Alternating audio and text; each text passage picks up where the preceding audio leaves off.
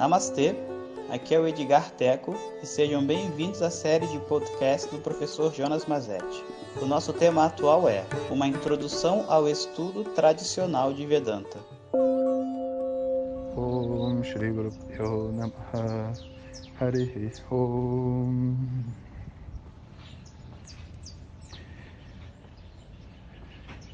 Bom dia, pessoal.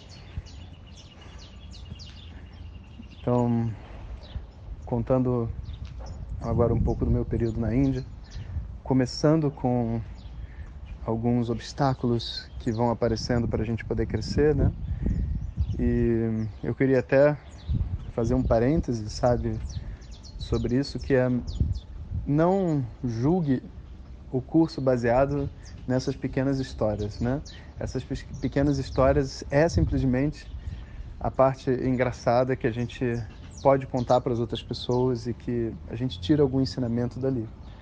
Porque o curso, na verdade, é um, é um mergulho muito profundo dentro do estudo dos textos de Vedanta e isso eu não tenho como transmitir pelos áudios, sabe? Porque não faz sentido, né? Isso é o, o assunto da turma regular. Então, tenta pegar carona no significado mais profundo que tem por detrás de cada um desses eventos. E assim a gente aproveita mais. Então, uma das questões que me envolveu, né, foi o meu vizinho que tinha estudado no mesma instituição que o Santoshi estudou. Então a gente tinha meio que uma conexão já, né? Ah, que legal que você conhece o Santoshi, ah, que estudou lá, que bacana. E ele foi falando comigo e foi medindo o meu conhecimento, sabe? Ah, você sabe isso, ah, você sabe aquilo, ah, você não sabe isso, ah, você sabe. Eu queria saber, né? O que ele sabia para poder se posicionar, aquela velha história que eu estava falando. E depois de um tempo, ele começou a me pedir coisas. Pode chegar um pouquinho para o lado, ele sentava atrás de mim. Você pode fazer não sei o quê, poxa, você deu sorte. Ih, você já sabe esse mantra, que coisa boa. Falava uma mistura assim de inveja, admiração, superioridade, um monte de coisas ali não era uma pessoa simples e fácil, mas até então não estava causando problemas. Até que ele decidiu que o ventilador em cima das nossas cabeças tinha que ficar ligado no máximo. E era o único número que ele suportava. A gente estava tendo uma relação pacífica. Um dia a gente ligava, um dia a gente desligava. Um dia ligava no máximo, outro dia deixava desligado. Dependendo da aula, quem sentasse primeiro ia lá e ajeitava o ventilador do jeito que queria. E aí, depois de um tempo, ele começou a chegar no início de todas as aulas e botar o ventilador muito forte. Forte a ponto de eu ter que, tipo assim, segurar as folhas na mesa, senão não dá para escrever. O livro vira página, sabe? Aquela coisa que você fala, isso aqui está desproporcional. E agora a gente tinha que colocar um limite, né? E colocar esse limite diante de irmãos, etc., é um aprendizado. Então, não foca na, na pequenitude, né? Que é a velocidade de um ventilador, mas entenda o conceito por detrás, né? Nós estávamos aprendendo a botar limites. Olha, todo mundo em volta dele, não só eu, todo mundo entrou numa disputa com ele. E falando, e argumentava, e não sei o quê. E o cara falava, se você tá com frio, põe casaco, eu não posso tirar a camisa.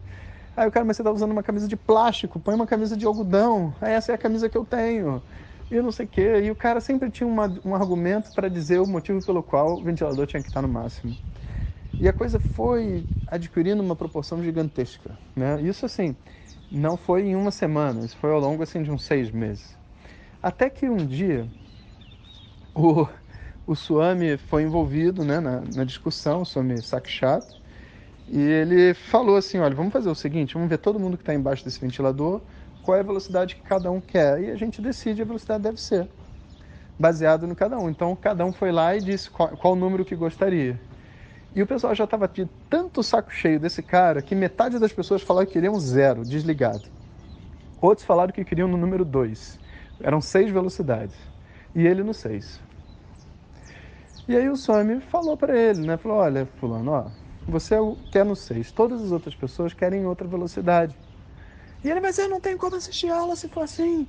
Eu não sei o quê, eu não sei onde. Aí o Sam falou, mas, cara, tudo bem, mas então você vai ter que mudar de lugar. Você tá entendendo? Porque as outras pessoas que estão em volta não querem o que você quer. E Né? É só você. Não, não é razoável. E detalhe, tinha outros lugares na sala que as pessoas queriam o ventilador ligado. Não no 6, mas queriam. Ele podia mudar para lá. Você está entendendo? Mas aí ele teria perdido a discussão, ele teria sido expulso do lugar dele.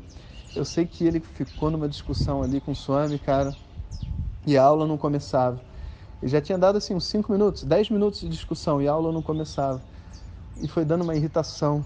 Até que um japonês que sentava lá atrás, que não falava nada, outro que não falava nada, pegou a mão, bateu na mesa e fez um kiai, assim, sabe? Kiai! Muito forte. Pá! Ficou todo mundo em silêncio. E aí o Swami aproveitou deixa e ficou todo mundo em silêncio e começou Om Sahanavatu e começou a aula. E esqueceu essa discussão do ventilador, que já estava enchendo o saco de todo mundo, né?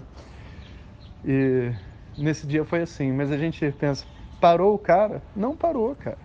Ele continuou. E aí o Swami Dayananda voltou de viagem e todo dia aquele estresse.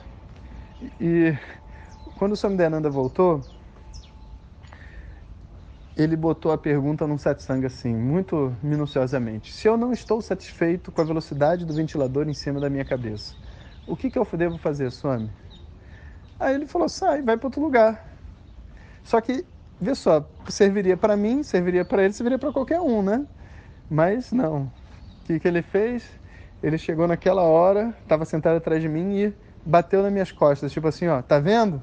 Swami Dayananda falou que você tem que mudar de lugar. Ah, eu fiquei por conta. Eu falei, agora vai ser a minha, minha vez, né? O japonês já teve a vez dele, agora é minha vez. Eu peguei um papel, fiz uma lista de tudo o que aconteceu na nossa relação. Tudo que ele pediu para eu fazer, de quando eu conheci ele, etc. Chamei todos os vizinhos que estavam ali para a sala do Swami Sakshata, não falei nada o que, que ia acontecer. Só falei assim, Swami Sakshata está chamando vocês todos. E o pessoal falou, pô, o Swami está chamando, a gente vai, né? Aí ele chegou por último. Quando ele chegou e viu todo mundo lá, né? Ele já, deu, ele já ficou meio assim, todo aqueles gordinhos simpáticos, sabe? não sei o que, Swami, o que está acontecendo aqui, né? Tô vendo que já tem estresse. Aí Aí, eu, aí o, o Swami, é, o Vishwanatha quer falar algumas coisas. Aí eu falei, Swami, será que eu posso me expressar meus sentimentos? Né? Aí ele falou, claro. Aí eu tirei o papel do bolso. Aí eu falei, responde para mim. Você estudou no mesmo lugar que o Santoshi, assim, assim, assado, etc. A gente, assim que a gente se conheceu, a gente já se conectou. Sim ou não? Ele, sim. Desde que você chegou e etc., você me pediu isso, pediu aquilo, e tudo que você pediu eu fiz. Sim ou não? Sim. E a gente teve uma relação bacana, foi simpático, gentil, etc. Sim. E agora teve a situação com o ventilador, que já está rolando um tempo. Eu não sou o único a vítima disso, tem um monte de gente envolvida. Né? E você não, não quer o ventilador no, na velocidade que as outras pessoas querem. Sim ou não? Aí ele, sim. Falei, então tá bom. Então eu quero saber por que que no último satsanga você bateu em mim feito um cachorro. Aí, porque eu sei que chamar de cachorro é chamar tipo de filha da puta, entendeu? Não tem filha da puta em sânscrito, em, em como é que se diz? Em, no indiano. Você chama o cara de cachorro e o pior ainda, comedor de cachorro. Se comedor de cachorro é o cara mais baixo ainda. Aí, em outras palavras, larguei filha da puta, né? Pá! Aí o Swami abriu os olhos, o cara ficou assustado, entendeu? Aí eu falei, por que, que você bateu em mim? Como se estivesse batendo num cachorro. Aí o cara ficou, não sabia o que fazer. Você entende? E aí o Swami começou a ficar com medo da, da, né, da temperatura subindo. Ele, chega, acabou. Aí eu fui sorrir, né? Tipo assim, eu tô de boa. Eu tô me expressando, né? Tipo, acho que você vai chegar lá e bater nas minhas costas e ficar fazendo. Sabe, tipo, tem um limite para tudo, né? Mas eu achei, eu, na minha simplicidade, no meu coração, eu achei realmente que o cara ia ver isso tudo. Ele ia falar assim: Caraca, pô, como eu tô incomodando as pessoas, sabe? Porque talvez fosse a minha perspectiva, sabe? E eu iria relaxar, mas olha, vou dizer uma coisa para vocês. Não deu conta do garoto. O ego não dobrou. Por mais que fosse óbvio, por mais que. Não dobrou, cara.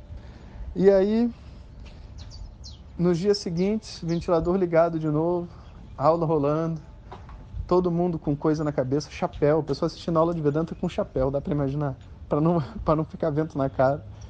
E o Swami Sakshat vendo, ele também não fazia nada, sabe? E eu acho que fazia parte da dinâmica que estava acontecendo, né? O posicionamento dele foi muito bacana. Até que um dia eu cheguei pro Swami Sakshat e falei para ele, Swami, sabe o que?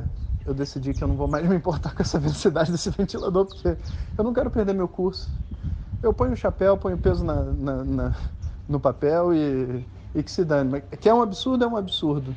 Mas eu não tenho nada para fazer, eu não vou perder meu curso por causa disso. Aí o senhor me deu um sorriso e falou assim, good, né? Tipo, que bom. Fico feliz, por, fico feliz que você tenha chegado a essa conclusão. E olha, não foi brincadeira não. Depois parecia que eu estava assistindo televisão. Eu chegava lá com o meu negócio, e as pessoas inclusive pediam, olha, tá ligando o ventilador, vamos reclamar. Eu falei, olha, cara, pode ir lá, eu desisti desse assunto. Eu botei meu, o meu turbante ali, meus pesos no negócio e continuei fazendo e estudando, né? E não deu outra. As pessoas brigaram com ele, teve outras pessoas que entraram em estresse. E depois de um tempo, quando ele viu que ele não podia nos afetar através do ventilador, ele parou. Voltou ao ventilador que nem estava no início, uma coisa mais harmônica e normal, sabe? Parou, simplesmente. E é óbvio, né? A gente não estava sendo machucado, danificado. Era uma... O vento é, é suportável, né? Dava para contornar. E, e aí ele foi fazer, resolver outros problemas psicológicos deles etc. E não vai dar para eu contar todas as histórias do curso em ordem cronológica, então é legal contar as coisas com início, meio e fim. Eu vou falar uma coisa para vocês. Muitas pessoas, quando eu conto essa história, ficam, tipo assim, colocando esse meu amigo para baixo, né? Esse que tem problema com ventilador. Mas é, ele foi uma peça muito importante no meu próprio crescimento. Não por causa do ventilador, mas depois que essa situação passou, que foi no primeiro ano de curso, o segundo ano é o ano mais punk. É um ano que, tipo assim, se você puder, você abre uma cova e você joga dentro e morre ali mesmo, entendeu? E quando eu tava no fundo do poço, no fundo do poço, esse cara um dia, sabe, fez uma ação que mudou minha vida ali dentro, né? E que eu conto para vocês no áudio que vem. Hariom. Muito obrigado por ter escutado. Essas são apenas algumas gotas do infinito oceano de conhecimento da tradição védica. Para receber nossos áudios diretamente, clique no link que acompanha o título desse áudio ou baixe o nosso aplicativo Vedanta Zat. Om Tat Sat.